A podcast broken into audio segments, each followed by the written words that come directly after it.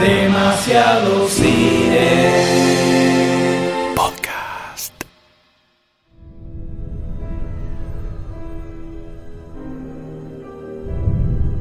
The world is coming undone. Imperial flags reign across the galaxy.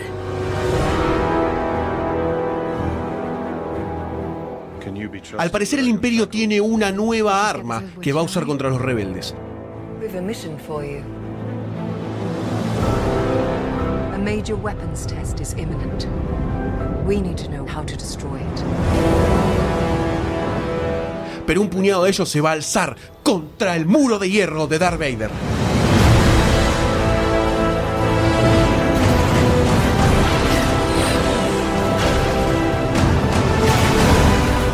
Mi nombre es Goldstein y conmigo están M. Doctor D. Sayus. y esto es Star Wars Rogue One.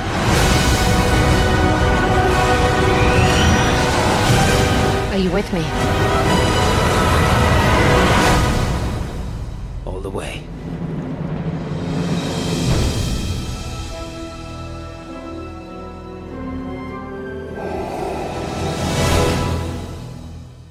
Cuando ya por octubre del 2012 Disney compraba a Lucasfilm, como quien no quiere la cosa, tiraron la idea de que tenían el plan para extender el universo que creó George Lucas a un punto que nunca habíamos visto.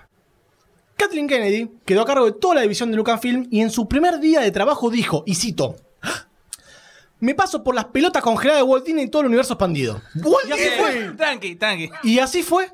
Como ya hablábamos en su momento en Podawans, eh, en el episodio del universo expandido, toda la novela, los cómics, los juegos, todo lo que profundizaba un poquito sobre el universo que había creado George Lucas, todo, Lo todo, mató. todo, todo, dejó de ser canon. Muchos se pueden quejar de esto, pero hay un hecho que no se puede discutir, que es que las historias variaban mucho en calidad. Había algunas que estaban muy buenas, otras que eran muy chotitas, y también pasaba que se empezaban a pisar, ¿viste? Porque era tanta cosa que se empezaba a pisar la, la línea temporal, y eso no está bueno. Así que Kennedy convocó a la creación del Story Group, un grupo de escritores que no solo marcaban en tono las historias, sino que también ayudan y coordinan a los guionistas a tener una concordancia general. ¿no? Qué lindo, ¿no? Qué lindo formar parte de ese selecto grupo en la elite mundial. Exactamente. Es prácticamente lo opuesto que se venía haciendo con las otras 12 de trilogía de George Lucas, en la que George Lucas decidía absolutamente todo lo que iba a pasar. Acá es como una escritura colectiva, por decirlo de alguna forma, eh, básicamente para evitar una amenaza fantasma de vuelta, que es lo que Disney no quiere. La amenaza del gordo Lucas. El Story Group también es una suerte de defensor de la línea temporal de Star Wars. Gran, gran frase, vieja. Lo que quiere decir esto es que se evitan muchas contradicciones hasta en el más mínimo detalle. Mm. Por ejemplo, si en Rogue One necesitan una nave que está en Rebels, en la serie animada que está ahora al aire, por ejemplo, si en Rogue One tienen que usar el diseño de una nave de Star Wars Rebels, pero esa nave en Rebels nunca se vio por dentro, agarran, levantan el tubo y le dicen, mira, Rebels, haceme eh, la cabinita de adentro de la nave porque la voy a usar para la película. Y así de paso, quedan en el historial de, de cosas grosas que tenemos de Star Wars. Si tienen que usarla cualquiera de los dos, ya tienen diseño de la, de la cabina hecha, por ejemplo, ¿entendés? Esa cosa de crear una base de datos inmensa de todo lo que está, lo que hace Star Wars, es algo que se encarga este Story Group. Qué lindo trabajar ahí, ¿no? Muy buena coordinación. Entonces, este Story Group se puso a trabajar para llenar los vacíos históricos que habían dejado la muerte de este universo expandido. Y empezaron a sacar nuevas historias. Arrancaron con nuevas novelas, series animadas hasta War Rebels. Hace poco más de un año también sacaron el episodio 7, nos acordaremos de este hecho. Por supuesto. Que hacía años, hacía 30 años ya que la historia de Star Wars no se llevaba hacia futuro, siempre se llevaba hacia pasado, como pasado las, las precuelas. Siempre se trató de expandir este universo de la mano de, de Disney.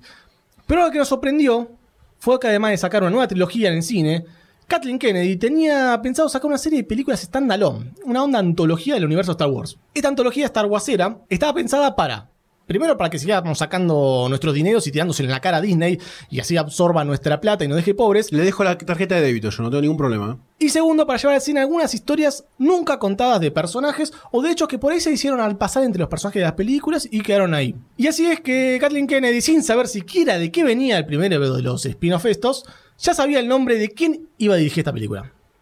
Gareth Edwards.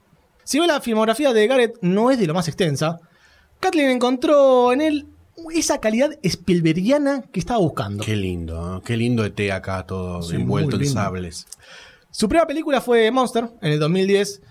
Bien. Y La dirigió, la escribió y además estuvo a cargo de todos los efectos visuales. Y además lo hizo con dos pesos, porque eso también es algo destacable. No fue un éxito de taquilla, pero Monster logró que Hollywood le eche un ojo a Edwards. Ojo con Eduardo. ¿eh? Tan así fue que mientras estaba filmando su segunda película, ese remake barra rival barra reboot de Godzilla, en 2014, Kennedy se pone en contacto con él y le ofrece dirigir este spin-off. Y a Garrett le explota la chota en colores. El tipo es un confeso ultra fanático de Star Wars.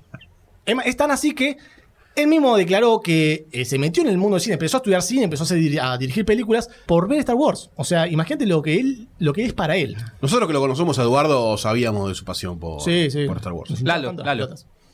Mientras tanto, en otro lado del mundo, o quizás en la casa de al lado, John Knoll, el director creativo de Lucasfilm, estaba mirando episodio 4 tranquilo en su casa y tuvo una excelente idea. Agarró una pequeña referencia que se hacía durante la introducción, una referencia que contaba la historia del robo de los planos de la Estrella de la Muerte, y dijo, esto tengo que hacer una película. Esto es el primer spin-off que vamos a hacer para esta antología de Star Wars. Y estaba buenísimo porque era una película bélica de Star Wars, algo que no se había visto nunca. Con esta idea, inmediatamente, Gareth se mudó a San Francisco y se puso con Story Group y con Gary Wita, que es el guionista de, de Rogue One, para darle forma a lo que se terminaría convirtiendo en la primera película de la antología de Star Wars, bajo el nombre de Rogue One. Ahora, después de meses de espera y ricota acumulándose del primer tráiler, llega a los cines todo el mundo a Rogue One. Y yo me pregunto, tanta expectativa, tanta espera, ¿valió la pena?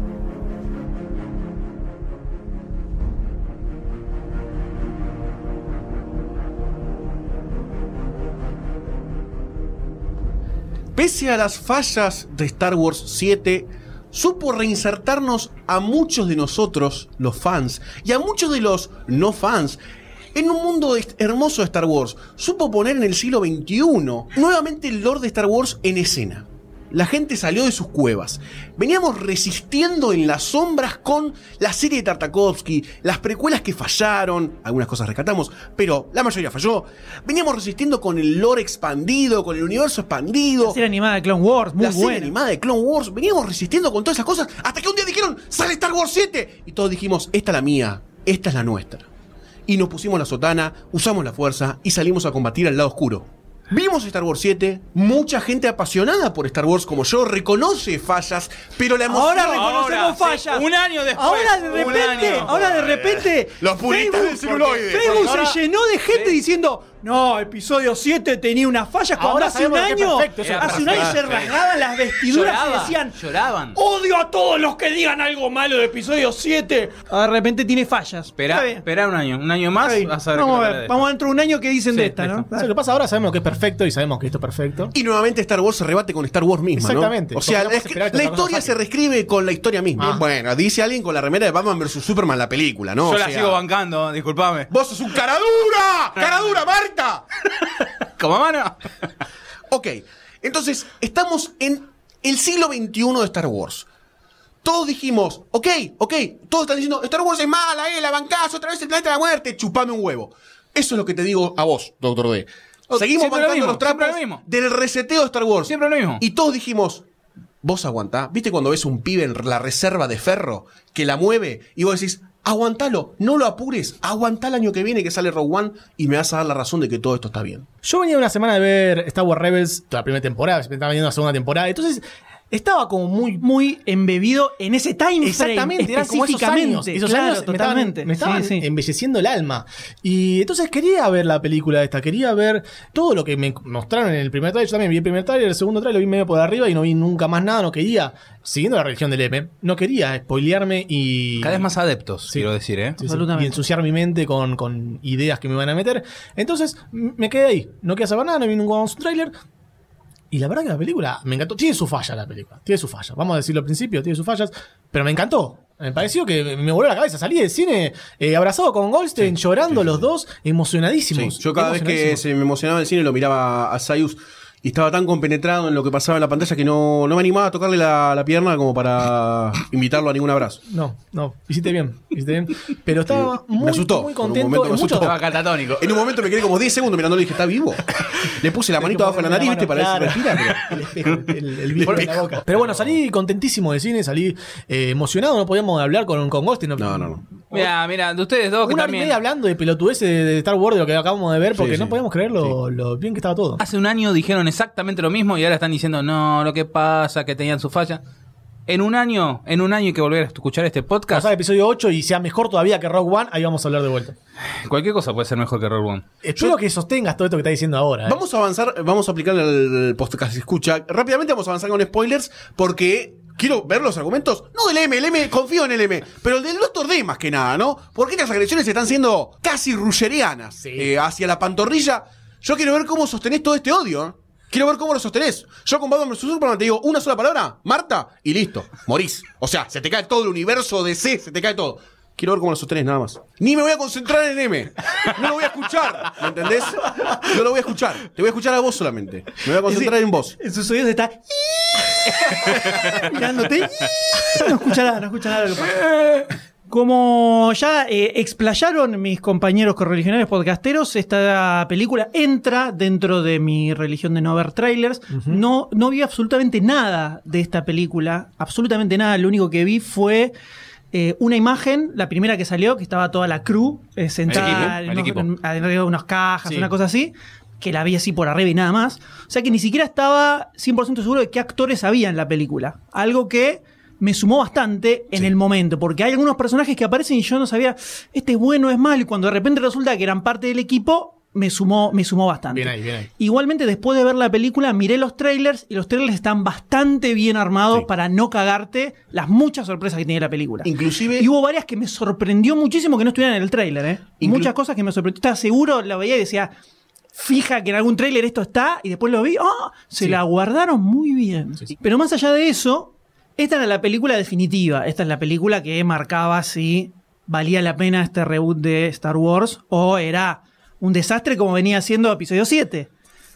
Que es lo que un poco definimos cuando grabamos el podcast de esa película que lo Tanto pueden ir a buscar desastre. y escucharlo Exacto. además. Episodio 7 fue la que les dejamos pasar, así. Dijimos, bueno, está bien. Ahora la próxima es la posta. Y creo que está muchísimo mejor encaminada que episodio 7, definitivamente. Listo, Punto, Sayus. punto. Definitivamente. Chao, vemos. Definitivamente. Tiene, de- tiene sus quilombos que los vamos a ver ahora con spoilers. ¡Te quedaste solo, Doctor D! Pero creo que lo principal que aporta la película es una mirada diferente de todo lo que ya vimos en siete películas de Star Wars. Por supuesto. O sea, además de ser casi un subgénero distinto, el enfoque que tiene la película es diferente, el tono que tiene en general es muy distinto a todo lo que hemos, sobre todo es muy diferente a toda la etapa de Lucas. Y aporta un montón de cosas que en el universo expandido ya están planteadas, incluso algo que mismo Disney en las novelas y sobre todo en Rebels están haciendo mucha machaca sobre qué significa el imperio, qué significa la rebelión, cómo es estar dentro de cada uno, que no es como se veía en las películas de Lucas, que estos son todos los mejores más buenos y estos son todos los más malos malosos y ya está. Sí. No es blanco y negro, hay un montón de grises. Lo empiezan a plantear acá, que es lo más interesante que tiene, un- con un montón de baches que creo que incluso hace mal las cosas que episodio 7 hizo bien, justamente esta película. Es como que entre las dos, si juntamos las dos películas, tenemos algo súper cerradito. Pero definitivamente me parece que es mejor que episodio 7. Sobre todo desde la parte de la dirección, algo que no se vio en episodio 7 porque en episodio 7 estaban calcando el estilo de George Lucas para la película, entonces era como más de lo mismo. Es una película que visualmente es muy distinta. Tremenda. Es o sea, vos ves esta película y sentís que estás viendo algo nuevo de Star Wars, Sí. Que es el gran, gran problema que tiene episodio 7, que era una continuación de, de todo lo que ya veníamos viendo. Entonces, al verse un poco más el estilo de Gareth Edwards, porque incluso si ves la película de Godzilla, que es una garomba, hay cosas en cuanto al clima que tiene la película que tienen cierta onda a lo que se ve en Rogue One. Entonces, ver que dentro de este nuevo universo digitado completamente por Disney y donde Kathleen Kennedy está manejando los hilos así como una bestia feroz, hay lugar para que dentro de todo se vea la mano del director, se vean historias distintas, entonces eso te plantea que podés llegar a encontrar cosas nuevas de acá a futuro. La película tiene muchos quilombos, tiene, creo yo, las mejores escenas de toda la filmografía de Star Wars, en todo contexto, batalla espacial, eh, batalla de infantería, todo lo que se te ocurra. Sí. Visualmente, esta película tiene las mejores escenas de todo. Lo vamos a ver más en la parte con spoilers. Puntualmente, creo que tiene la mejor escena de toda la historia de Star Wars, una de las mejores escenas de la historia del cine. está en esta película. Yo creo que hay que pasar sí o sí con la parte con- a, a la parte con spoiler porque es muy difícil no empezar a meterse en los detalles específicos. Sí, de- de porque la no, no doy más.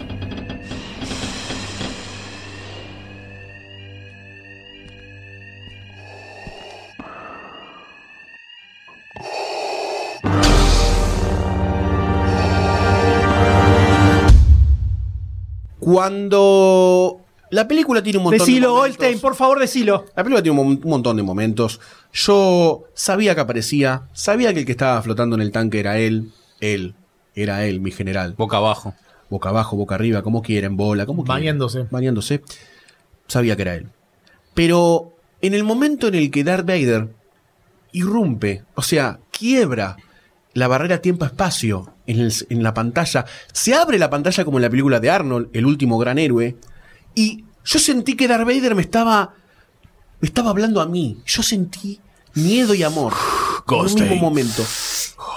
La primera aparición de Darth Vader en el celuloide es un momento en el que para mí se detuvo el tiempo-espacio. ¿Viste cuando en Big Fish se detiene todo y él ve a su mujer y se enamora? Bueno, ese tipo de sensación. Yo lo miré a Sayus, Sayus me miró. Es como que nos enamoramos los dos juntos de Darth Vader de nuevo. Es un personaje que es inagotable. Es inagotable. Estéticamente inagotable. La primera aparición de Darth Vader cuando se va, va con una entrevista con Krennic, ¿no? Un personaje un poco extraño, Krennic, pero bueno, estaba ahí. Que era un personaje que hasta el momento tenía chapa, pero Darth Vader se lo comió entre dos pancitos. Sí. Se lo comió entre dos pancitos como si fuese un gremialista bizarro. que le dicen, no te doy paritarias, te vas. Y se fue. Se murió, se casi se muere. Un, un desastre. Lo que más me gustó de esa escena es cuando le, le plantea bien a Krennic que. ¿Quién sos? No, sí, quién sos. Y además le dice: Mira, esto no existe para el Senado. Si pasa esto para el Senado, estamos en el horno. Así que no seas pelotudo. Esto no existe. La estrella de muerte no existe. Me pasó un lado, me mostró un lado político de La Vader que no lo tenía de otras películas. Y me gustó eso. Además, en ese momento le dice: Olvídate, ol- ya armamos todo para que salga todo fetén, fetén. Claro. ¿eh? Vos callate. Seguí. vos- No. Vos no digas nada y venía el tubo. Esa escena de Darth Vader fue el preludio de una escena todavía mayor que yo voy a dejar que la relate LM porque me parece que tiene cierta ricota por Darth Vader en la escena final en donde sabemos que da origen a Star Wars, a todo Star Wars. Cuando aparece esa escena en el medio de la película, yo la sentí como, bueno, inventaron una escena para que aparezca Vader y ya fue. Entonces no pensé que iba a volver a aparecer. Iluso. Cuando de pronto se ve correr a, a esos soldados con esos casquitos tan deformes y horribles, ahí dije, ¡Ah! hice como un... ¡Ah! Y de repente corren y corren y digo, pero, pero esa no es la Tantic, no es la, no es la nave, o sea que no puede ser esa escena, no, no puede ser una, una remake de esa escena. No puede ser que aparezca él. ¿Qué está pasando acá? ¿Qué está pasando acá? Y ese pasillo oscuro que se ilumina Ay, con Dios. ese sable láser, Ay, Dios. me fui en seco. Tremendo. Increíble escena. En ese momento me fui en seco completamente. El tiempo empieza a avanzar y recrea la mejor escena de la historia de Star Wars en ese mismo momento. O sea, es esa la mejor escena En de la historia de Star Wars. metros. Sí, claramente. No hay ninguna que sea mejor que esa. Puede ser que le tengas más cariño a otra si querés, pero la mejor escena de la historia de Star Wars es esa en ese pasillo donde se ve el mejor uso de la fuerza que hace un Jedi en todas las sagas de Star Wars, Sí. que Y- es y Vader que- en ese momento ni mosqueándose, no sal, no revolea por todos lados. Eso que me gustó. Ni se mosquea porque la realidad es así, el poder que tienen hace que vaya caminando tranquilamente y le saca el arma a uno, uno lo revolea, al otro lo parte con el alma, así muy tranquilo va avanzando. Terrorífico, que es la, la verdadera sensación que te tiene que dar Vader. Parecía una película de terror de esas donde avanza el monstruo y no pueden escaparse y los va matando Ade- uno atrás además, del otro. La desesperación de los soldados Sí. por Para decir: salir. ¡Está Vader! ¡Abrime! ¡Tomá! Le cierra la puerta, no pueden salir y la desesperación por salir Tremendo. Es terrorífica y en ese momento el, el- el corazón se te sale del cuerpo completamente y no puedes creer lo que estás viendo. Es, es increíble No esa escena. Es increíble. Es la escena que garpa toda la película. También toda la preparación previa a esa Sí. escena es muy buena, porque tenés a todo la Sí. a todo Rock One por ahí destruido y diseminado, muerto. La misión tuvo éxito, pero ves como todos murieron uno atrás del otro, eh, desesperación absoluta. Y después está esta parte donde vos sabés cómo va a terminar, sabés cómo sigue las otras tres películas, cuatro películas. Es como Titanic, ya sabes el final. Claro, pero te desespera, vos decís, no va a llegar, no va a llegar, le va a cortar la mano. Y vos decís, no, no puede ser, no puede ser. Y termina tirando la tarjeta, eh, te termina pasando la tarjeta, todo, y un final hermoso. Es cierto eso que eh, este final te la recontra sube. Si Es no te, el final, Sí. es si, el la, final. si la película te parecía un 6 hasta ese momento, se te suba a 8 de una. Inmediatamente, porque es increíble lo que hicieron. Yo me imagino si hubiera sido la primera vez que te mostraban a Darth Vader peleando, Sí. Te volaba la cabeza. Vos imaginate si no hubieran puesto la escena con el tipo este Sí, con- una hora antes. Si la primera vez que ves a Vader en la película es esa escena. Te va un paro cardíaco en el medio del cine. Te agarra un Sí, paro cardíaco. Definitivamente, Sí, sí, definitivamente. Pounded Imperial ship. What's your call sign, pilot? We have to go. It, it's um. Say something. Come on. Rogue? Rogue One. Rogue One? There is no Rogue One. Well, there is now. Rogue One. Pulling away. Pulling away. Toda la película es como una sensación de asfixia completa, en el sentido de que todo va siempre saliendo mal y el imperio verdaderamente te muestra la escala que tiene en esta película en impacto de la gente normal o de los, o de los pueblos normales, eh, que el imperio siempre está. Por ejemplo, cuando están en la ciudad sagrada, la presencia del imperio es en el cielo, en la tierra, hay tanques, hay troopers. Para mí todo el recorrido de la película es bastante asfixiante, súper dramático, creo que la película más dramática de Star Wars. Para mí esta es la película más dramática de Star Wars, es en la que nada sale bien, eh, los rebeldes tienen... eh, es la primera vez que los rebeldes tienen el mote de mercenarios, asesinos, terroristas, pone bombas. Esta película te desmistifica todas las cosas que posiblemente 4 y 5 y 6 te habían dejado en un altar. Pero te lo muestran además, no Te es lo que solamente, no es que solamente lo dicen, porque siempre lo llamaban terrorista lo- el imperio a los rebeldes. Pero no te la creías. Pero acá te lo muestran, como el personaje de Diego Luna ya. Sí, creo que esa, la- esa primera escena suyos. te sorprende Tremendo. bocha. Yo dije, Sí, sí, sí. ah, Te ok, es sorprende bastante- bocha. Sí, te sorprende y además decís, ah, es bastante más oscurito de lo que venía a ver yo todo esto. Yo pensaba cuando vi el asesinato de Diego Luna, pensé, así tendría que haber sido, era el principio Han Solo.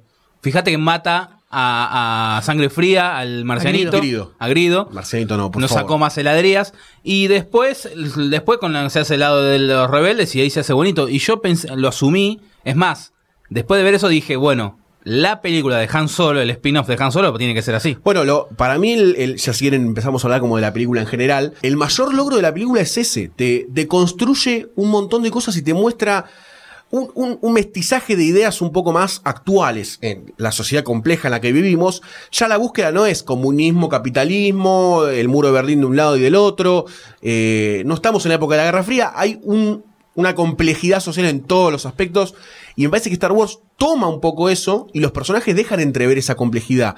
Al, en muchas partes de la película, Diego Luna eh, se debate entre cumplir o no las órdenes. eh, las órdenes eran Sí, es un bastante personaje- de imperio, Es no un eran de personaje muy gris el personaje Es un personaje muy gris. En un borde moral eh, dudoso siempre. Exactamente. Porque mismo la misión que le mandan es ir a matar a Galen Erso. Sin mediar palabra. No. Eliminarlo porque es importante para la estrella de la muerte.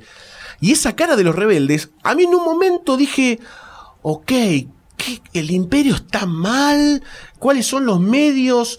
Es algo que, que plantea muy bien eh, el juego Wolfenstein, que es un juego en donde los eh, nazis ganan la guerra, se arma toda una historia paralela y la gente que es yankee o, o que está del otro lado se convierten automáticamente en terroristas por oposición al gran poder que toma todas las, las condiciones de la vida. Te empezás a cuestionar la palabra terrorismo, la palabra rebeldía, la- todo ese tipo de cosas. Me parece una película muy compleja en ese aspecto. También para lo que uno tiene construido como Star Wars, ¿no? Es una película bélica. O sea, acá es, eh, no hay buenos buenos y malos malos. Acá hay gente peleando de los dos lados. Te muestra más el- eh, por ahí el lado rebelde, no te muestra más el, el lado del imperio, que sería un lindo enfoque. Que una vez te muestren el lado del imperio visto desde ellos, para ver cómo, cómo sería. Como, acá- como era la parte idea- idealista del imperio, Exactamente, ponele. exactamente. Pero acá te muestran el lado rebelde y cómo tienen muchas. No, no es una alianza, alianza bien hecha. Se nota que hay, eh, hay distintos cruces políticos entre Claro, ellos. hay Algo que no tensiones. algo que no se, mostraba, no se mostró nunca. Siempre era como, vamos a atacar allá. Bueno, listo, vamos para atrás.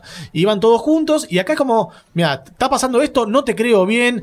A mí no me conviene, así que yo no haría, yo tampoco lo hago, yo tampoco. Y es como que cada uno hace la suya. Rogue One, creo que uno de los mayores logros es que es una historia relativamente pequeña. Cuando Lee me contaba, por ejemplo, el cómic de estos dos chicos que no sé si eran pareja o familia que se enamoran. novela. Crecen en eh, desarrollo del imperio. eh, bueno, hasta que pasa algo en la novela. Eh, Lost Stars, Estrellas Perdidas, creo que es en Eh, castellano. te cuenta una historia de gente que es afectada por esta gran guerra intergaláctica, que es la historia de la piba, que es hija de un general que se ve afectada directamente por las decisiones del padre, que, bueno, después se convertiría casi en un héroe, ¿no? Porque sacrificó toda su vida, en realidad, para, para poder poner una falencia en la estrella de la muerte. Y todo esa, ese desarrollo lo ves todo lo largo de Rogue One. Diego Luna también es un tipo que es rebelde, promedio, cumple misiones. Desde que tenía cinco años, básicamente, sacrificó toda su vida por esa guerra entre la rebelión y el imperio. Y me generó un, sen- un sentimiento de, un sentimiento de desesperanza por las causas que recién hacia el final un poco la recuperás, pero no me quedó tan claro. Entonces Rogue One me, me hizo cuestionar un montón de cosas que Star Wars habían dejado como súper definidas, ¿no? El bien, el mal, combatimos, la rebelión con la República está bien, el imperio con el fascismo y Darth Vader están mal. Y acá te das cuenta que la rebelión afecta a gente de todos lados y el imperio también.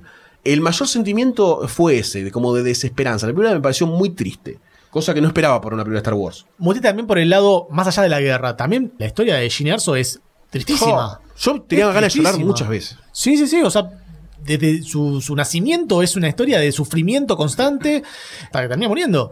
Es eh, bajón tras bajón tras bajón. No, nunca tiene una buena. Nunca tiene una buena. Es una mirada distinta a lo que estamos acostumbrados en, en el universo de, de- de Star Wars. Sí, es la película más gris de todas las que hay de Star Wars. Tal vez creo que tiene lo que le faltó a episodio 3, tal vez para hacer más convincente el paso de Anakin Sí. al lado oscuro, Mm, que es sí. mostrarte esa dicotomía de que, de que las cosas no son eh, blanco y negro, que no se termina de ver, o sea, parece... Parece que se enlo- medio medio- claro, parece como medio aleatorio la razón por la cual se pasa al, al otro lado. Si te hubieran planteado este tipo de cosas, a lo mejor eh, resultaba un poco más entendible. Toda esa parte de la película está buena. Es algo que, se, como dije, se viene planteando eh, en lo que es el nuevo universo expandido. Viene haciendo foco bastante en todo eso. Pues vamos a hacer unas recomendaciones para el que quiera seguir sumergiéndose en, en este tipo de historia, en este contexto. Pero donde yo creo que la película falla es en dos cosas. Una es en, en una cuestión de ritmo que tiene. Se- la sentí mucho como la primera Avengers. Donde hasta el tercer acto es como que bueno, van pasando cosas y la película explota de verdad en el tercer acto. Con toda la batalla final. Ahí es donde es todo espectacular. Pero hasta llegar ahí, incluso hay escenas que podrían no estar tr- tranquilamente y la película es lo mismo y, y no pasa nada. Y el otro lado donde creo que falla bastante, al contrario de episodio 7, que es lo mejor que tenía episodio 7, es en el tema de los personajes y las caracterizaciones. En episodio 7, cada uno de los personajes eran increíblemente bien desarrollados. Rey, el de Finn, el de Poe Dameron, los tres están buenos, están bastante bien desarrollados, sobre todo el de Rey. Es un gran personaje. En cambio acá es como que son muy medio genéricos template, no hay no tienen mucho tiempo para desarrollar. Hay algunos donde directamente son la nada misma. Entonces, cuando llega el final de la película, es como que un poco te da lo mismo lo que sea que les pase. A mí, por lo menos, la, si bien la escena donde mueren el personaje de Jean y el de Diego Luna con la, Sí, con la, la ola loca, dentro de todo me pareció que está bastante bien. Todo el resto de las muertes me parecieron ridículas todas. Y medio que te da lo mismo en realidad. Hay personajes que te copan, como el del el personaje de Chirrut te copa, pero porque lo conoces al actor, sabes las cosas que hace y las escenas en las que aparece son recopadas. Pero no tiene nada más de historia de nada. Y era un personaje que pintaba que podía tener un trasfondo súper copado. Y quedó ahí nada más, quedó en repetir la frase de la fuerza y nada más. Entonces, ahí donde creo que se queda medio corta y le pifia en, lo mejor que tuvo episodio 7. Que es lo extraño, tal vez. Construyo sobre eso. Creo que en episodio 7, en parte tenía la necesidad también de que esos personajes para vos logren calar hondo, ser carismáticos, porque son los nuevos Han Solo, los nuevos Chewbacca, los nuevos Leia. Y acá, eso, que vos- eso mismo que vos decís, que las muertes fueron bastante pelotudas, a mí me ayudó en la construcción de la, mm, la desechabilidad de la, de la gente. En esta, en esta gran guerra. O sea, Chirrut, que para vos era como, bueno, el personaje que te vinculaba con la fuerza, que era un tipo que la tenía clara, que tenía ciertas cuestiones que vos decías, acá hay algo de mística Jedi que está piola, pum, muere por una explosión de una bomba, y el otro dice, ya fue. Empezó a rezar, entre comillas, salió, tum, tum, tum, mató a cuatro y después murió también. Eh, en una actitud no muy Star Warsiana, eh, no, no tuvo épica la muerte. A mí en, está bien, sin ningún personaje es carismático, ni siquiera Felicity Jones es muy carismática que digamos. Creo que de las ser- menos carismáticas de todos, en realidad. Está bien que tuvo una vida de mierda la piba, ¿no? Y yo no sé si da como para. A ver, siento mucho más falso el personaje de Rey en ese caso, porque el Rey estaba en un planeta, pasándola como Pero- el orto, no vas a estar feliz. No, no, pero no Igual estoy- ser carismático no es ser eh, chistoso. Claro, y claro, no, no, es- no, digo o sea, que tener te- empatía con el personaje. que tenga la, mina tiene exactamente la misma cara en todas las escenas todo el Sí, tiempo, es complicado. lo mismo. Vale. Es complicado. es no sé si eso- tal vez es un tema de dirección o es un tema de la actriz, que no tiene no, no es tan buena tal vez como la, la actriz que hace de Rey. Sí, pero es verdad, O sea, no sentí nada por No, no sé. Jones nunca. No, no, yo lo que sí siento es eso de. Me ayuda a construir el, como el, el trasfondo de esta guerra, ¿no? De que son los personajes que mueren y mueren y van a morir y saben que van a morir. Y, eh, por ejemplo, el discurso que da Diego Luna, que no es un discurso en realidad, es como una reflexión, ¿no? De cuando junta a todos los rebeldes que dicen, mira, acá hay mercenarios, asesinos a sueldo, pone bombas, estamos todos nosotros, sabemos que somos desechables, ya la rebelión nos marcó, Sí. estamos muertos, vamos a morir con vos. De hecho, es es una misión suicida la que van a hacer. A mí se me llenaron, se me puso los ojos vidriosos. Yo dije,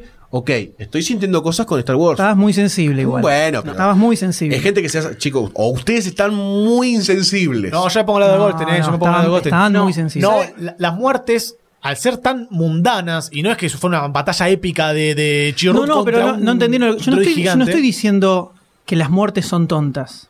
Lo que estoy diciendo es que no, no está, no tiene un desarrollo el personaje. O sea, explícame el personaje de Chirrut. No, no se No, es un, es un tipo con artes marciales y que tiraba una frase de la fuerza. Bueno, era el protector Ese es el pro- del es- No, todo, Jedi. pero sí, entiendo que sí. En la película no dicen eso. Sí, sí, lo Sí, dice lo dicen, Diego lo Luna. Se lo dice la mina, le dice, ¿y estos quiénes son? No, son protectores, no le bola que están tan al pedo acá Sí. porque no hay más Jedi. Pero sí, no hay, no, estoy de O acuerdo en eso, no hay una me- construcción a- de fondo eso, es a, eso es a lo que me refiero. En todos lados ponían como eh, excusa, decían, bueno, pero son personajes que se iban a morir, tampoco se iban a poner a desarrollarlos tantos. No, bueno. Las bolas, las bolas, al contrario. Si son personajes que van a morir, que las muertes signifiquen algo, que a mí me duela en el alma ver morir a esos personajes. Para que no sea simplemente, che, van dos horas de película, liquidámelos, que es lo que se siente cuando la ves. De repente, en cinco minutos empieza, pu, pu, pu, empiezan a morir uno tras el otro. como que de repente se dieron cuenta que era tarde y había que liquidarlos. Y pudieron haber puesto algo más. Eh, el personaje de Chirrut, eh, el tema de la conexión que tenían con la fuerza, parecía que de alguna forma era sensible a la fuerza, como que el- en algún aspecto la podía canalizar. ¿Por qué no se explotó más eso? De hecho, yo pensé cuando estaba lo de la palanquita, yo pensé que le iba a terminar moviendo con la fuerza. No, no. Como ciego tocó todos los botones y. No, fue caminando y la mueve. Qué despectivo. Y le pegan un Qué tiro. despectivo eso. Y nadie, Muy- buenas es tardes. bastante choto eso. Entonces es como que se lo sacaron de encima, bueno, se mueren todos y ya está. Y eso es que te chupa un huevo el guion, en realidad, no molestarte en desarrollar un poco más los personajes. Y en hacer, y en hacer escenas al pedo, como la escena donde lo matan a Erso, cuando lo van a buscar, que toda una escena que dura como 15, 20 minutos más Es o un- menos. Ahí, baja, ahí baja el Y ahí ritmo de la no película. pasa nada. No, Era algo que ritmo lo grosso. podrían haber resuelto dos segundos de alguna otra forma y usar ese tiempo para desarrollar un poco más a los personajes. Y la película sumaba muchísimo más. The Imperial forces are converging on our present location.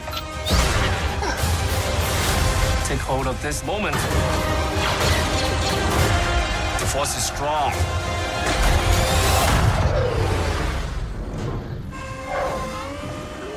Tell me you have a backup plan. Punch it. May the Force be with us.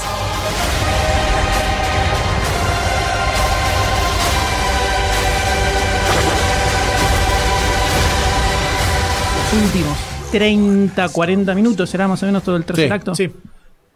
Son alucinantes. Alucinantes. Tiene, las escenas de batalla son espectaculares. Las escenas de batalla espacial están al nivel de episodio 3, episodio 6. Que episodio 6 tiene unas escenas de batalla Tremendo. espacial increíbles. Estas son espectaculares también. Y tiene escenas de batalla en el suelo Sí.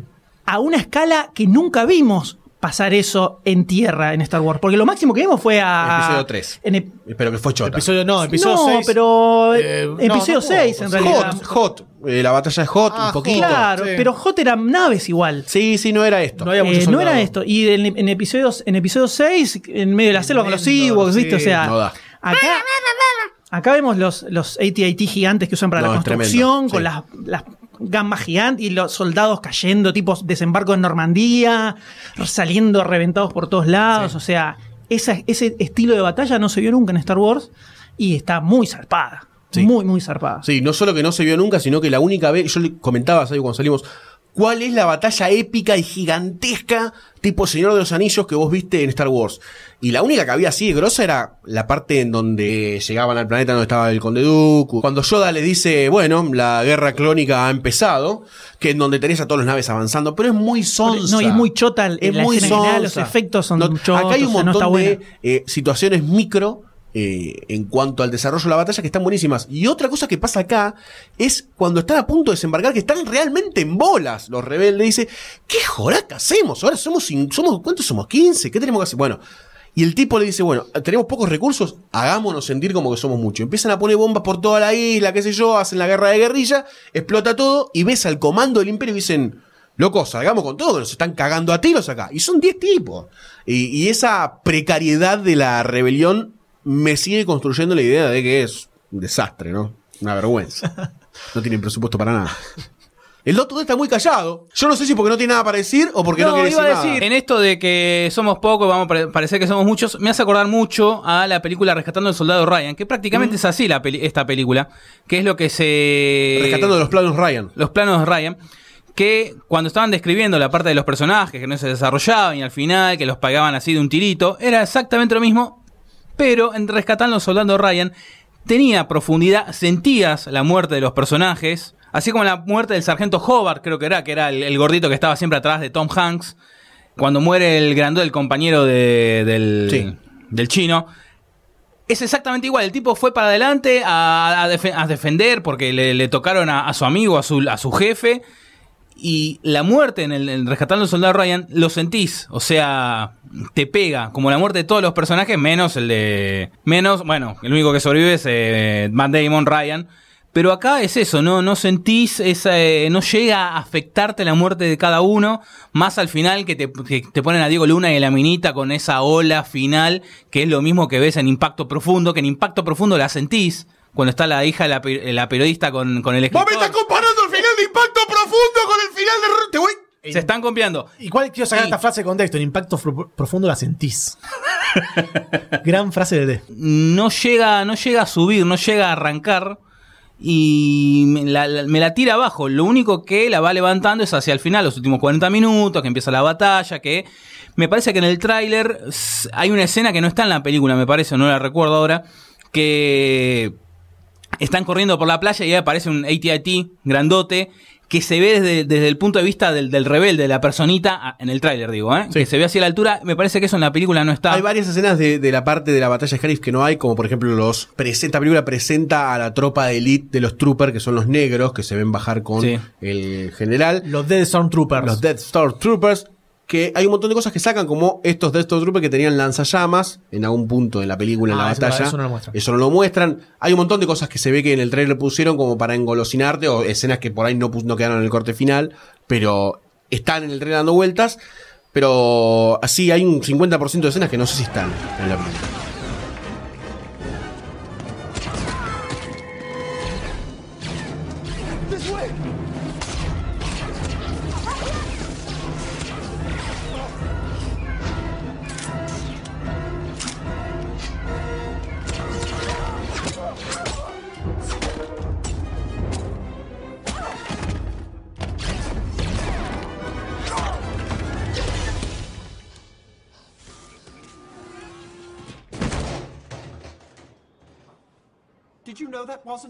¿Vos decís que toda la escena en la ciudad del santuario es mala? ¿Estás queriendo decir eso? Sí. Me, me copó el, ese especie de tanque. Parecía como una ciudad sitiada nazi de la Segunda Guerra. Eso, por ese lado, Era estuvo la, bueno. era la ciudad en donde estaba el templo sí, Jedi. donde estaban los cristales de los sables que láser. estaban los cristales sobre láser, que se usan los cristales láser y en otras cosas más, para el arma de ocho cañones de la estrella de la muerte. Ya que nombras esta escena, algo que me gustó es la separación que hay entre eh, los rebeldes extremistas y los rebeldes bien. Comandados por So Guerrera. Exactamente. Un personaje que pintaba que iba a aparecer mucho más. Y no. Y la voz. El peor personaje de toda la Sí, película, sí, podemos sí, decir. sí, sí, sí, ah, sí, me gusta que estemos de acuerdo en eso. Pero So Guerrera es un gran personaje de, creo que Rebels y Clone Wars. Clone Aparecen Wars. las Ah, dos. aparece. Clone Wars. El Rebels también dijeron que iban a, no sé si iban a aparecer o ya apareció. Yo no llegué a verlo todavía, pero voy por la segunda temporada. Es un personaje que peleó en un- está al nivel de Darth Vader como comandante en batallas, para que se den una idea en el universo Star Wars. Y es muy grosso. Ya lo ven como el, el piloto lo busca a So Guerrera y dice, necesito hablar con So Guerrera, necesito hablar con So Guerrera, es él o nada. Pero la verdad que no funcionó. La presentación de So Guerrera no funcionó como llegó hasta ahí Felicity Jones. Además, tuvo una presentación media larga con todo el tema del bicho ese que le quería sacar los pensamientos a- al, al piloto. Una presentación media al pedo porque lo termina matando ahí nomás. O sea, por ahí ese tiempo lo habían aprovechado para eh, hablarme de otro personaje, hablarme de Diego Luna, hablarme de alguien más. Me pareció medio al pedo. Me pareció un gran personaje igual. Me pareció Es, un gran- es que es un gran un gran personaje. personaje sin explotar. Eso me pareció. Un gran personaje sin explotar que fue desaprovechado completamente y aniquilado de- inmediatamente. Y bueno, es una suerte de eh, rebelde dentro de los rebeldes. Estaría bueno saber la, la- el por qué él eh, trabaja por afuera de los rebeldes, porque es supuestamente el brazo más extremista de todo. Y está medio loco. O Pasa, sea, pasa que en la película te lo muestra como que es un tipo que está mal de la cabeza, Está está, loco. recontra chiflado, no Por como supuesto. que es un super general, un tipo regroso. No, Quedó Lo muestra así, como ¿eh? un demente de absoluto. Es que Es- quedó es- su- claro, quedó que así el Piensa que todo el mundo lo quiere matar, viste, re paranoico. No duró nada. Sí, el personaje muy extraño, además que le hayan hecho tanto. Yo creo que hay una suerte de presentación del personaje para meterlo, no sé si en otros spin-off o, o en alguna otra parte de la No, historia. yo creo que es un muñequito nuevo que van a Sí. sacar, listo. Quizás fin. algún libro o algún cómic o algo así. Pero Bueno, pues ya está en Clone Wars, pero sí, es el personaje más eh, olvidable de toda la película. Puede ser que este personaje a nivel mecánico sea un Darth Vader argentino que tiene la, la mascarilla de gas, el cable. Un Darth Vader con- Así, sin presupuesto. mal. Un Darth Vader tercermundista. Bueno, es rebelde, ¿no? Pero hablemos de algo que me sorprendió rotundamente, algo que no me esperaba, algo que no estaba en ningún tráiler. Se la guardaron bien, se la guardaron Se la bien. guardaron recontra bien. Y cuando aparece, estoy hablando de Tarkin, Sí. cuando aparece Tarkin, se ve el reflejo de él en, el- en el espejo, en el vidrio que estaba viendo así. Yo digo, ah, es un guiño, acá está Tarkin, que termina acá la escena. Y se da vuelta, y empieza a hablar, y empieza a caminar, y tiene una escena de no sé, 15 minutos de, de- de la película. Una locura. Exageró un poquito el tiempo tu mente. en Puede ser, momento. pero me pareció maravilloso lo que hicieron con Tarkin. Qué momento Tarkin. El futuro del cine en este momento de revivir muertos. Pregunta, al final de episodio 3 ya aparecía Tarkin, ¿no? Al final, final. Ah, sí, No, aparece no, un en cachito. episodio 3 el Sí, final era la última imagen, sí, la última imagen. aparece el general Pero Tarkin, que se pero... va, que se ve, que se ve no. como la construcción de que está Sí, en construcción de de la la muerte. y se le ve la Sí, bueno. Pero, no es la misma No es escena esto. que vimos No, acá. no, no Esto hagas es una un cosa de loco. Es una Bueno. Para, para generar a este Tarkin, agarraron, escanearon todas las imágenes, todos el, el footage, ¿Exhumaron? Lo, lo exhumaron. Estaba flaquito por Y. Estaba un gusanito ahí, se le salía. Y lo escanearon todo, le hicieron 3D, pero no podían hacerlo de los pies. Porque no, no hay ni una sola escena entera de, de Métele, Tarkin. métele dos pies de la biblioteca de pies. Porque Peter Cushing andaba siempre en zapatillas. Genio. Porque no, no podía andar con botas y siempre en zapatillas, por eso nunca hay toma de, de, de- de los pies. Te y lo muestran acá. Te lo muestran Acá sí, pues ya después lo, lo recauchutaron, pero no, no hay escena completa, no hay eh, toma completa por, por ese problema y tenían, en el momento de hacer la película, tenían ese problema para generar la, la caminata real de, de los pies. Igual le falta, está muy bueno la, la, la textura A ver, ¿qué del vas a personaje. decir? No, no. A está ver, muy buena. Está muy buena la textura del personaje, cómo está realizado, pero le falta porque parece Grecia Colmenares mirando la nada. No, no. Me hizo acordar mucho a Jim Carrey en los, en los fantasmas de Scrooge. No, pero Peter, Peter, Peter Cushing también tiene una cara muy particular. No, la cara sí, es la mirada. Muy La mirada de la nada tenía. Bueno. Eso es lo más difícil de hacer. ¿Eres tú, Sayus? ¿Eres tú? Igualmente, en la primera escena que aparece, está más flojo que la segunda. Sí. Sí, la segunda está mucho la mejor. segunda sí, sí. está muy bien. Pero la primera Sí, tiene como un plano. Está como deforme. Está muy. Sí, Sí, sí, sí, centímetros. y se, se nota En- mucho. En ningún Sí. momento la cámara se dejaba de acercar. Yo digo, dame un beso, Tarkin. Y hace como un movimiento raro de cejas y todo. O sea que está un poco en el, en el famoso Uncanny Valley de, Sí. de que te genera una incomodidad que no sabía en dónde está. El de la ubicó perfectamente. Pero está muy bien el personaje. Muy Sí. bien. Sí, sí, sí. Bueno, estamos a, a la vera de revivir gente que se muere en rodajes tranquilamente. Tranquilamente. Además es el Tarkin, es como. Sí. Ah, sí, vos si te tratas la muerte, mira, me, me ha choreado yo, mira, anda, anda, Sí. anda a lavar platos. Se quedo con rehizo. Ah, andá a llorar con Vader, andá a llorar con Vader. Ya fue, se ahora está que hagan, la, cagando. que, hagan la, que hagan la remake de episodio 4 bien hecha y listo, ya está. ya está. Remake de la remake. Terrible. Gran momento. Y ya que estamos hablando de CGI, Leia, al final. Más flojita la Sí. Sí, yo la vi re Sí, bien. flojita, no, Era- leía. Esos cachetes ruborizados. Sí, sí. Era, era una Leia con la voz del- de Carrie Fisher pasada de, de- de alcohol. Sí, da, sí, vení, dame los- ¡Esto! ¡Esto es esperanza! y me de plans.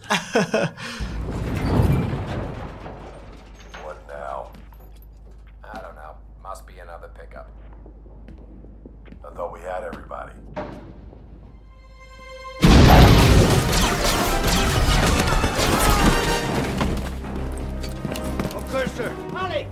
Liana Halleck! You ah. wanna get out of here? Hey! Move at me!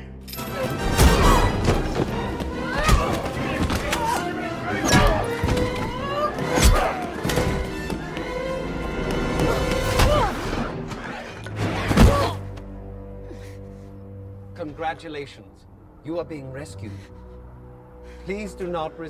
Teniendo en cuenta más cosas positivas de la película, voy a destacar una faceta que a mí me interesó mucho, porque es como que traen algo de lo positivo que tenía eh, la precuela, las precuelas, pero que abusaron y se notó, que es el tema de todos los sets y escenarios, y todos los planetas nuevos que presentan. Todo ese sistema de fotografía en los planetas me parece que estaba bastante bien manejado y no abusaron tanto del mostrar la ciudad fastuosa o mostrar la ciudad completamente derruida. Me parece que está muy bien manejado eso. Me sorprendió. Yo pensé que iban a abusar un poquitito más de eso, del recurso mete alien, mete imagen, mete planeta nuevo, que está todo bien. Todo lo que es, por ejemplo, la ciudad en donde estaba entre medio de dos asteroides, me gustó el diseño de esa ciudad, no la habíamos visto nunca en Star Wars, me copó. Scarif es todo nuevo, es la primera ciudad costera playística que vemos, si no me equivoco, Sí, en sí, Star sí, Wars. Bueno, la ciudad sagrada es la ciudad sagrada, pero me parece que está muy bien. Hay una suerte de Escocia al principio. Sí, sí, es verdad. ¿no? Una suerte de así. Y, y todo eso me pareció que estuvo bien manejado. Y podrían haber abusado bastante más. Eh, no, otra película de Star Wars nueva, en otros planetas, eh, mete, mete chiche, mete chiche. Y lo vi bien. Ahora, ahora que decís eso de los planetas, al principio hay como hay mucho para presentar e introducir nuevos planetas, nuevos escenarios, es como que van mucho de planeta a planeta, pum, pum, pum, Sí, te todo de golpe. Que no lo veo mal. O sea, si vos estás planteando una historia verdaderamente galáctica y estás hablando de gente que son reyes de sistemas solares, tenés que hacer así la película. Tiene que Un poco te marea, un poco te marea que te tiren tanto, tum, tum. Vos te mareás Ya. por la droga. Aparte, aparte, pero te lo tiran así cada. Ni, no te da ni, ni respiro que ya. Planeta Sarasa de los rebeldes, Planeta Sarasa del Imperio. Lo dice alguien que es fanático de una serie que lo único que hace es reconocer planetas nuevos, ¿no? nombrarlos todo el Clase tiempo. Y nombrarlos todo el Es tiempo. como la edición de geografía intergaláctica. Y llegaron a tener eh, un set de 3 hectáreas construido para hacer todo esto, todo nuevo, en la ciudad en donde filmaron. Quiero destacar el esfuerzo en un mundo en el que el CGI está avanzando constantemente. Quiero que las cosas sean más físicas. Ahora que dijiste esto de una ciudad construida, viste que para episodios. eh, episodio 1 creo que construyeron la ciudad en, en un desierto. Sí, y está todavía. Eh, las- eh, hay peligro que quede tapada por la arena, porque cada vez se está haciendo cada vez más tapada y se está por perder en un poco tiempo. El cambio ¿Sabías? climático, doctor, D, está haciendo estragos en la mente de la gente. Gracias, Trump. Nadie mencionó hasta ahora al falso citripío que tenemos en esta película, a Lolar, que es el compañero de aventuras de Diego Luna. Yo sé que al doctor no le gustó.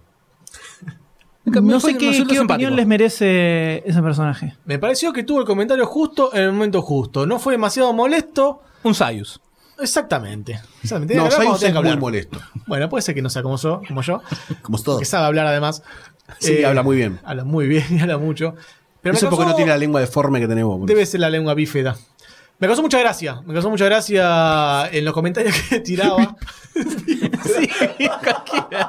No, bífida, no, bífida. No, bífida, bífida. Bífida. No, bípeda es como si tu lengua, como si tu lengua tuviera dos piernitas, ¿viste? Es bípeda. Me causó mucha gracia. Me parece que los comentarios que tiraba estaban bien ubicados. No era algo que estaba desbordado completamente. No parecía bobo. Parecía como que estaba dentro del universo. Estaba bien puesto. No eran Jar Binks. Voy a que no eran Jar Binks. Y no era mo- molesto como Citripio. Está en el, o sea, está en el espíritu de la película. No es un, es un tipo que hace comentarios irónicos y Sí. por lo general oscuros. Sí. No, no es, ¡ja, riámonos! ¡Ja, ja! En ningún momento de la película me reí demasiado. Es la única muerte que me entristeció de todas. Mal, mal. Es una buena pobrecito. muerte. Creo que es el muerte. personaje mejor desarrollado de, todo- de todos los personajes de la película. Bueno, Archu, por momentos, eh, en las películas de la trilogía original, fue el mejor personaje. Es el único que al final dije. Oh, y tuvo la mejor muerte de todas. Además, ¿no? Además tuvo la mejor muerte. Fue la primera muerte, además. Fue la primera muerte. No, pero aguantando los trapos mientras iba disparando y al Sí. rey quedando 30.000 y le- les trataba de encontrar el coso. Y la pelotuda se le cae, ¿viste? Esas cosas. Pero vos viste el sistema que tenía el tema Por para sacarlo de un disco rígido. Dale, digital, un, un USB. Y si son los, mismos, son los mismos putos arquitectos que te construyen esas, esas pasarelas gigantes en el medio del precipicio sin baranda, boludo. Yo te puedo asegurar. Son los mismos. Te puedo asegurar que ningún arquitecto construyó eso porque no tenemos tanto trabajo. Solamente porque seguramente agarró Darth Vader. No necesito a alguien que me haga dibujitos. Poné la pasarela sin baranda que yo me manejo con la fuerza. Un cliente de mierda, Darth Vader. Cliente de mierda. Pero ¿por qué no haces esto? También los coros que no. El 15%, el 10, el 7. Es gratis. Qué forro que es Darth Vader. Qué, mal que me fue en la reunión esa. El- Hermoso, todo. Hermoso todo. Hermoso todo. El, re- el reduccionismo. Hermoso todo. Y hay otra cosa que llama mucho la atención, fija en toda la escena final, que son las escenas de los pilotos de episodio 4 en la Sí, batalla espacial. sí, esos de, bigotes. de repente. Sí, la- las patillas. No, pero pará, avanza toda la película normal y de pronto ves ancianos manejando naves y decís, ¿qué pasó acá? ¿De dónde salió esta gente mayor de tercera edad manejando naves? Bueno, eso me gustó mucho porque se nota el, el- el aspecto episodio 4 que tiene, como también toda la parte de la base rebelde. O sea, la ropita y todo era era como, esto es re 70, esto es re 70, porque estaba bien ubicado. Pero estaba no bien eran ubicado. todos ancianos. Te queda récord, o sea, en- está re bien. Usaron, de hecho, eh, usaron. Leader One, filmación- Scott Donald. Hicieron filmaciones de episodio 4 para meter a esos tipos. Sí, son los mismos Ah, actores, no es que buscaron parecidos. Agarraron escenas de eh, que no quedaron en la película, que filmaban adentro de las, eh, de las cabinas de las naves, y las fueron metiendo en el medio. Pero queda rarísimo de repente ver gente de, no sé, mostacho, 50 años, 60 años, na- manejando las naves, raro. además son todos pendejos. Quedaba, Maduro, que- que el resto son todos pendejos, todos entonces pendejos. eso queda rarísimo, Sí. rarísimo. Ya que entramos en el espectro de naves, ¿no? Yo Sí. quiero primero destacar la escena de la batalla en la parte del espacio, eh, el escudo planetario, que es algo que Star Wars siempre manejó, pero ahora te lo mostraron y me parece bien que lo muestren, porque es una, es un una suerte de elemento que en la guerra intergaláctica se usa bastante y está bien. Quiero destacar, vamos a saltear la batalla, vamos a saltear todo, me pareció épica, ¿no? Vienen los rebeldes, llegan, abrime el escudo, mando los planos, un No, quilombo. pero, Pero antes de eso también eh, el, mon, el Mon Calamari que va de una, le chupa huevo todo y va al, al ataque. Sí, sí, sí. necesito destacar el elemento estratégico de guerra de el tipo que dice, Carlos, tráeme el Falcon. Y empuja al Star Destroyer. Otro Star Destroyer. de cabeza. ¡Eh, ¡Chocano! ¡No choca! Como si fuese Agárrense, agárrense. como si fuese para golpes. Como si fuesen dos autos. Tira la soga, lo empuja, lo choca y rompe todo. La mejor- Es muy buena. El mejor Es movimiento muy, muy de buena. guerra que vi en mi vida. Por eso te digo que es una de las mejores escenas de batalla espacial de la saga de Star Wars, por lo menos una de las más creativas. Esto no es tirar tiritos nada más. Nada, no. Acá hay, hay muy bien, muy bien eh. Ah, cómo se ve, cómo se ve cuando choca contra el escudo, es terrible. Es genial, es tan ridícula que destrucción. genial. Genial. Además, cuando el tipo dice, decile a Carlos que traiga la Warhammer. Cabeza enorme. Pero aparte, pero aparte, olvídate de la física, Nada. olvídate de No. todo, no importa nada. La diferencia de masas, no importa nada. Apareció lo puede empujar. hacer, Sí, sí, me puso a empujar. Yo pensé que iba a ser kamikaze. Si iban a Yo pensé que lo iba a atravesar como la lógica indica y iba a explotar todo. No pensé que lo iba a atravesar como la lógica indica y iba a explotar todo. No, de repente lo empujó. Bueno, cuando se, lo, cuando se lo vio en fila, yo dije, ¿van a ser tan oscuros para sacrificarlos en una Claro, yo, explosión yo dije, no, estos son los suicidas. Yo pensé que iban a hacer eso. En un momento hasta pensé, tal vez hacen una especie de abordaje de la nave. No, se quedan ahí, lo empujan. Lo más gracioso es que empujan la nave y después se van. no es que explotan, dicen, ¡Joya! Lo que pasa es que vos no entendés cómo funciona la física del espacio. Excelente. Muy, muy bueno. Muy bueno. Eso estuvo muy buena. Eh, y ahora quería destacar ese punto que fue altísimo. No, en y vos cine. mencionabas el diseño de naves. Es excelente. Siguen recauchutando diseños no usados de McQuarrie. Quiero pensar que le están tirando unos mangos a los herederos del amigo Ralph. La manera en la que están exprimiendo hasta el último bocetito hecho en una servilleta mientras estaba en el inodoro de Ralph McQuarrie es impresionante. En cualquier momento aparece el Enterprise en Star Wars. Pero hay un montón de naves que el tipo había diseñado. De hecho, hay, hay, hay una ilustración muy, muy conocida que es uno de los primeros diseños del X-Wing, creo. eh, o no me acuerdo si ya era otra, otra nave. Que es la que tiene como dos cilindros en los costados. Que acá tiene un par de escenas muy visibles. largada. Ah, la que tiene como dos puntas para el costado, para Sí, adelante. que son como, como medio cilíndricas. Sí, esa es la nueva. que es una, una de las ilustraciones más conocidas de, de McQuarrie. Tiene esa nave así en, en primer plano gigante, que después la, hiz- la hizo de vuelta con el X-Wing final. Y esas naves aparecen, tienen bastante protagonismo en toda esta batalla.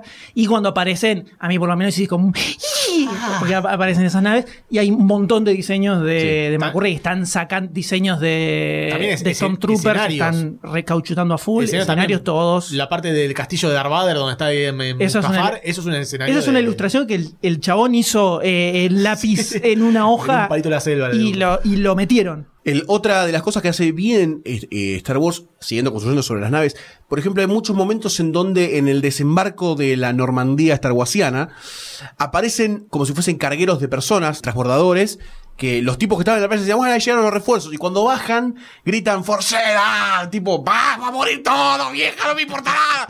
Y todo ese lore expandido de cuando gritan Forceda te da como una.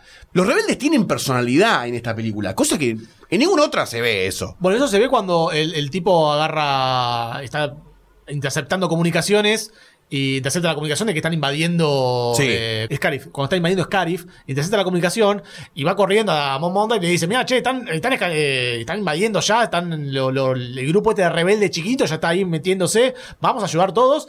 Y salen todos disparados a ayudar. Eso me, me, Te me puso un poco la piel de gallina. ¿eh? Sí, Como- sí, te motivó, te motivó. Hace, hace un ratito estaban peleando todos que no querían nada, pero vieron que era la, la oportunidad y no la van a desaprovechar. Toda esta película como que me realzó mucho más lo que son los rebeldes en episodio 4. Toda la, todas las escenas, no solo la escena in- inicial donde están eh, eh, eh, entrando en la nave de, de Leia, sino que toda la parte final donde están eh, por atacar la estrella de la muerte, es como que ahora tiene como mucho más valor. Es como que eh, Sí, significa sí, mu- sí. Hubo un sacrificio importante. Significa, claro, significa muchísimo más, porque además vienen de tener una batalla eh, terrible.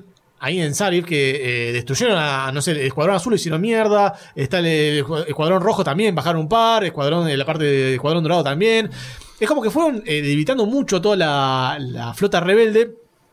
Y acá están, en episodio 4 están como, vamos con todo lo que tenemos, porque es la última que nos queda, porque ya está, eh, es esta o no, o no salimos nunca más del imperio. Te sube mucho más el ataque rebelde a la estrella de la muerte. Y es algo que hizo bien esta película. Llenó un par de huequitos en lo que es, por lo menos episodio 4, que te, la, te levanta mucho más todo lo que es Star Wars. Sí, además te voy a inventar un verbo. En logiquiza, ¿no? Sí. De hacer más lógico la creación de la estrella de la muerte y que era realmente importante para el imperio como herramienta de control Claro. intergaláctico. Y el punto débil también. O sea, Exacto. siempre se pensó el punto débil. ¿Cómo vas a dejar una, ventana abierta ahí si te pueden tirar un tiro y te pueden romper todo? Y es un, fue un, un trabajo de adentro. Fue, o sea, lo sabotearon. Pero en esa escena intergaláctica, que me parece que realza la idea que tira Sayus, cuando quieren escapar con los planos, aparece el, el Star Destroyer de Darth Vader y, y dice, no, está llegando, tranquilo que está llegando Darth Vader con la estrella de la muerte. No queda nadie, boludo, nadie. Tarkin lo dice. Destruyan a la- lo que está en tierra de las flotas en cara de Darth Vader. Tremendo. Ese Y- momento cuando dijo eso Tarkin, yo dije, sentí como un vacío, dije, perdimos, perdimos todos nosotros en plural.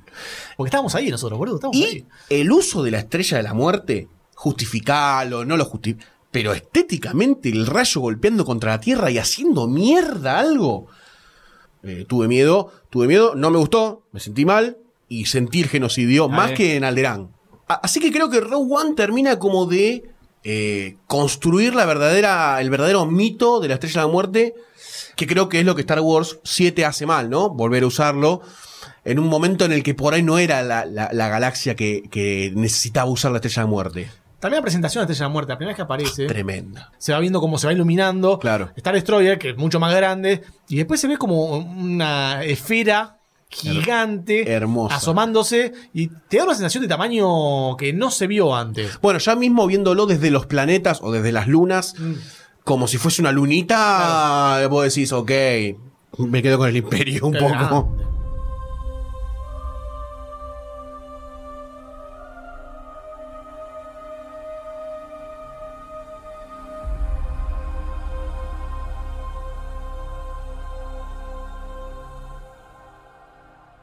Y pero yo noto, a ver, en la mesa hay opiniones variadas, lógicas, ¿no? Mucha emoción de este lado de la mesa, obvio. Sí. Obvio.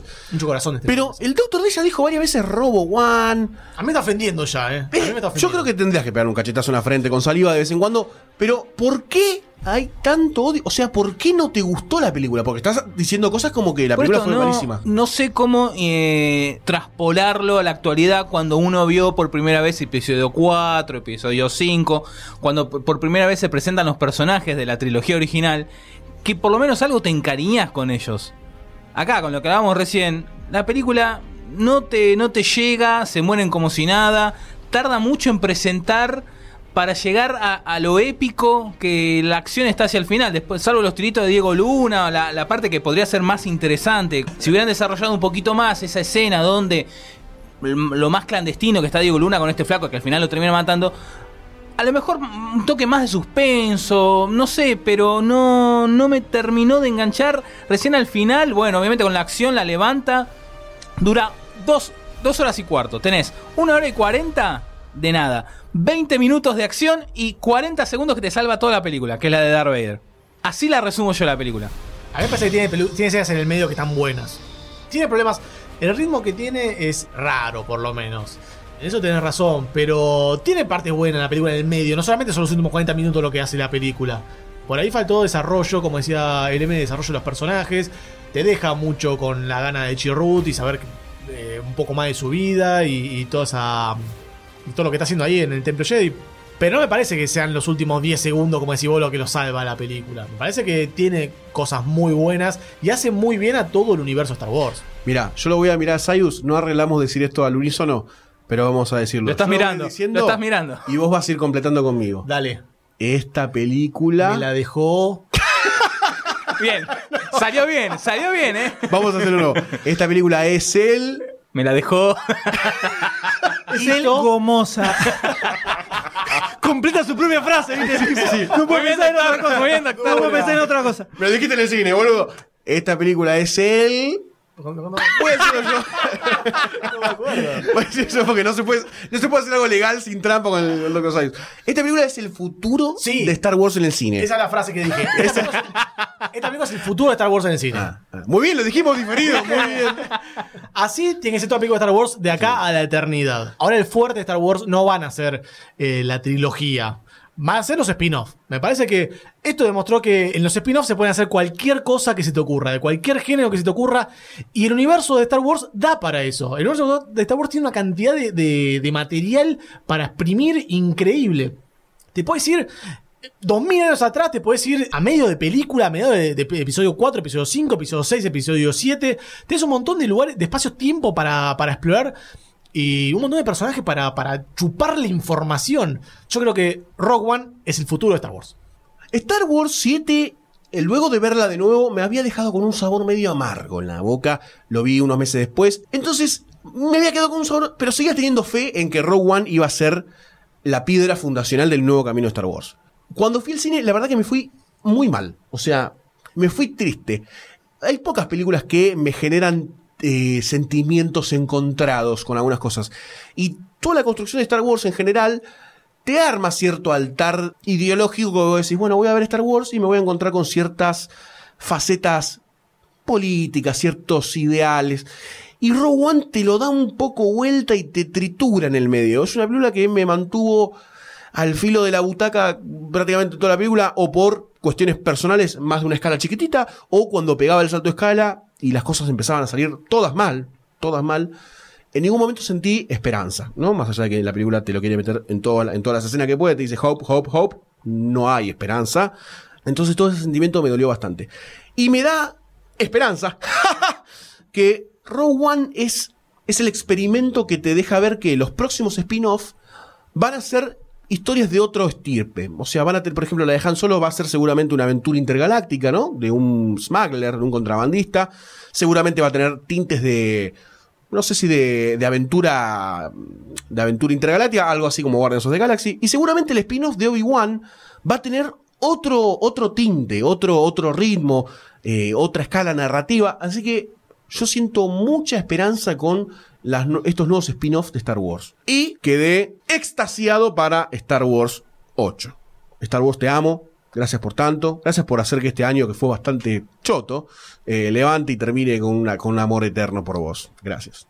Como dije antes, creo que hace, tiene muchas cosas que hace bien y que hace mejor que episodio 7 esta película. El cambio de enfoque, el hecho de bajar la acción a la Tierra y mostrar otra faceta de lo que es el universo de Star Wars, que no se había visto en las películas específicamente, se siente como un, un soplo de aire fresco, si se quiere, como algo diferente, que era lo que muchos pedíamos de estas películas, contame algo nuevo.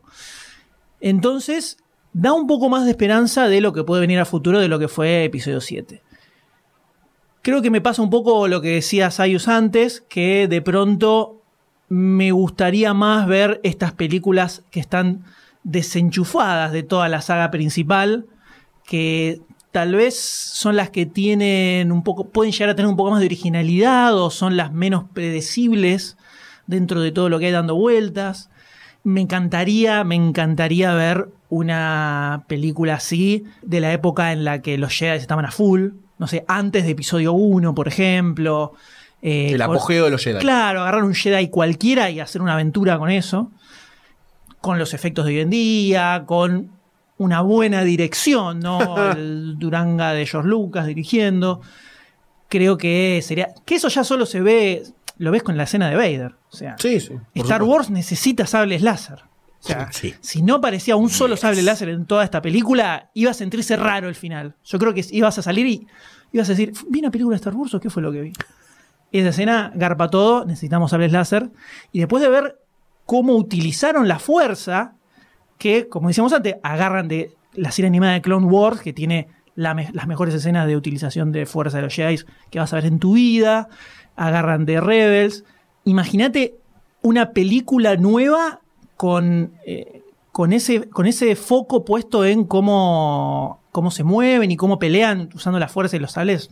Impresionante. Episodio 8, la verdad que me genera más dudas de las que tenía antes todavía, porque digo, si con esta que está desenchufada de la saga central es donde un poco se fueron para otro lado, episodio 8 no va a ser tan dark como fue esta, porque es la película insignia, es la de la saga principal. Entonces ya un poquitito me la tira un poco para atrás. Hay que ver si no, es un- no tenemos un retroceso ahí. Tienen que pasar cosas posta en la, en la que viene. Sí, algo que quiero recomendar mucho a quienes les haya gustado todo este momento en la historia de Star Wars, cuando el imperio estaba gobernando a full eh, dentro de toda la civilización, y sobre todo esto de mostrarte los puntos de vista más metidos adentro, de, en este caso es específicamente de los rebeldes. En la novela que mencionaba Goldstein, Lost Stars, Estrellas Perdidas, te cuenta la historia de dos amiguitos, un niño y una niña, que nacen cuando aparece el imperio y que crecen viendo como el imperio es lo más grande que hay, lo más grande que hay, se terminan inscribiendo en la academia del imperio y te cuenta muy de fondo el lado del imperio, como lo vemos, como acá vemos la parte rebelde, un poco Sí. más de afuera, acá conoces cómo piensan los que se anotan en el imperio, cuáles son los ideales que tienen, cómo a muchos de pronto los sorprende cuando empiezan a descubrir qué es lo que de verdad había por detrás del imperio. Por ejemplo, cuando de repente estos pibes descubren que estaban haciendo algo que es la estrella de la muerte. Cuando ven que de pronto eh, destruyen Alderán, por ejemplo. ¿Qué pasa cuando uno de sus compañeros era de Alderán? Y destruyen, y destruyen el planeta. O sea, ¿qué les pasa a ellos en ese momento? La novela te cuenta todo eso, todo eso y la historia de estos dos y cómo sus caminos se se empiezan a dividir y cada uno va por su lado. Tenés el lado de los rebeldes y el lado del imperio totalmente bajado a tierra de cómo lo experimenta alguien que está ahí. Es muy, muy bueno lo que te cuentan en esa novela. Es una de las mejores novelas de Star Wars que leí. La recomiendo muchísimo, muchísimo. Y llega hasta la batalla de Yavin, o sea, hasta la batalla que se ve en episodio 7, Sí. que es ah, justo antes de episodio 7, que es la, es la última gran batalla entre el imperio después de episodio 6, donde lo que queda del imperio pelea contra los rebeldes y los terminan reventando y quedan Que bombardean planetariamente y lo desertifican todo. Exactamente. Que son varios años después de episodio 6. Llega hasta ahí la novela. O sea, tenés desde el final de episodio 3, todo hasta bastante después de episodio 6, cómo es la vida de estos. Y arrancan que los dos nacieron en un, en un planeta que tiene un pueblito muy parecido a lo que se ve en esta película, donde sobreviven como pueden, o sea, hay, hay clases sociales, lucha para su- supervivencia, eh, búsqueda de los ideales, o sea, está, es una novela que está muy, muy buena y explora mucho todas estas, estas cosas que acá se plantean un toque en la película. Otra novela que está muy buena es la novela de Tarkin, excelente novela, súper recomendada, te cuenta la vida de Tarkin desde pequeño, cómo fue su vida, cómo creció, te cuenta su vida, dónde nace, cómo era su familia, cómo termina llegando a lo que es y por qué es como es, y sobre todo te cuenta toda su relación con Vader. En la gran parte de la novela es toda una aventura, digamos, que tiene él con Vader, porque es como que terminan trabajando juntos ellos. Sí. O sea que además de ser una novela sobre Tarkin, hay mucho de Vader también en esa misma novela. Muy buena. Y después, súper recomendado, Rebels. Sí. La Star Wars Rebels es increíble, no solo porque te cuenta bien el camino del Padawan, algo que en el episodio 4, 5 y 6 está hecho así nomás, todo dentro del contexto de el imperio es el que está gobernando. Esto, eh, Rebels está situada cinco, creo que son 5 años antes de episodio 4. Son 14, 14, 15 años después de episodio 3. Episodio 4 son 19, 20 años más o menos. O sea que está por ahí. Es donde está terminando de tomar bien forma lo que son todos los rebeldes, está terminando de organizar. Toma mucho de Clone Wars. Yo recomiendo ver por lo menos la película de Clone Wars, que fue lo primero que salió. Ya eso te da un poquito, te da varias puntas para que después las enganches en Rebels. Pero es una historia que va avanzando temporada a temporada, o sea, van pasando muchas cosas en cada capítulo y tenés a Tarkin, tenés a Vader, tenés a todos los personajes que te puedas imaginar, todos aparecen ahí y expande además todo el lore, Sí. te explica qué fue lo que pasó, qué pasa con todos los Jedi que no murieron, porque no murieron todos en el episodio 3, qué pasa con todos los Jedi que quedaron desperdigados, ¿Qué pasa con los ¿Cómo- clones? qué pasó con los clones, cómo eh, conviven dentro de todo este universo en el que el imperio es lo más grande que hay, qué pasó con la gente, cómo la- el, el hombre de a pie, cómo sobrevive al, al imperio. Rebels serán dos, tres años antes y de hecho en Rogue One, cuando están en Yavin 4, se ve por un parlante que, me- que llaman a un general Sindula, es la piloto de. Rebels, es Hera, la mina que maneja la nave y que es el primer contacto que ellos tienen con los rebeldes que ahí te ve que te muestran que es general en ese momento, te lo mencionan ahí, y cuando están peleando en Scarif, hay una, busqué el screenshot y se ve como una imagen de la nave, la Phantom Es de. Rebels, es que aparece la nave de, de ellos ahí, ahí volando. Eh, y toma muchas cosas de Rebels además. De hecho, un- hay un capítulo donde Ezra, que es el pibito del Padawan, dice la frase eh, I'm one with the Force, por ejemplo.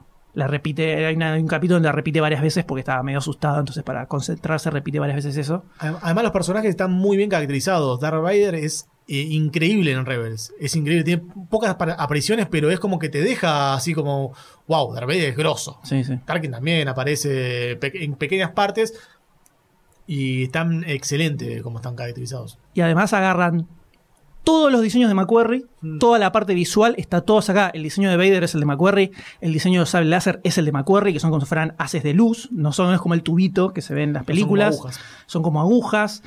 Y la estética que tiene, como el, el tono que tiene toda la serie, es el de las ilustraciones que hacía McQuarrie. Sí, o hecho- sea que te caes de ojete. De hecho. Zed es como la versión previa a lo que terminó siendo Chewbacca.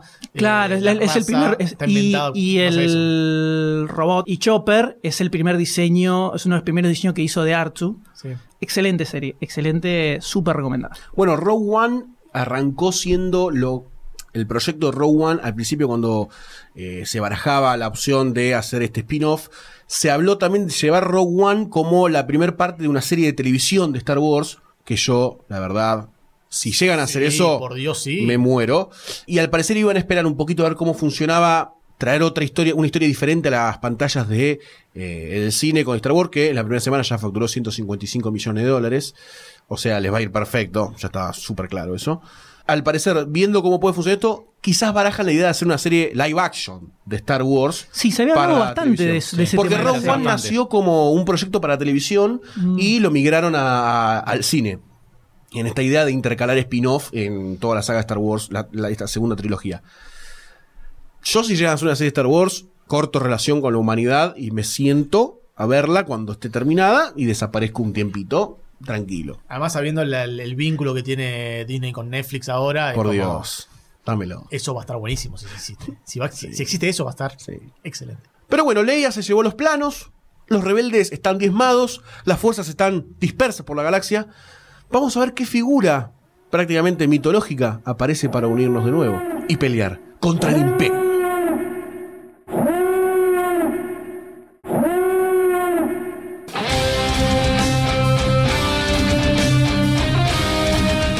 Este episodio te gustó, te emocionó o por lo menos te ayudó a remar el día, date una vuelta por patreon.com barra lunfafm y convertite en patrocinador. Con tu aporte no solo vas a estar dándonos una mano para que podamos crear más y mejor contenido, también vas a poder formar parte del Club Lunfa, donde todas las semanas vas a encontrar contenido exclusivo de backstage, audios eliminados y adelantos de todo lo que se viene. Y la próxima vez que escuches uno de nuestros podcasts, vas a saber que vos sos parte de que eso sea una realidad. Si no te querés perder ningún episodio, suscríbete a Demasiado Cine en iTunes, iBox o a tu aplicación de podcast favorita. Demasiado Cine forma parte de Lunfa, un lugar en el que vas a encontrar un montón de podcasts increíbles. Puedes escucharlos entrando a lunfa.fm. Entrate de los nuevos lanzamientos siguiendo a Lunfa FM en Instagram, Twitter y Facebook. Así vas a descubrir cosas como Supercast, un podcast sobre superhéroes. Si querés saber cómo sigue, búscalo en lunfa.fm.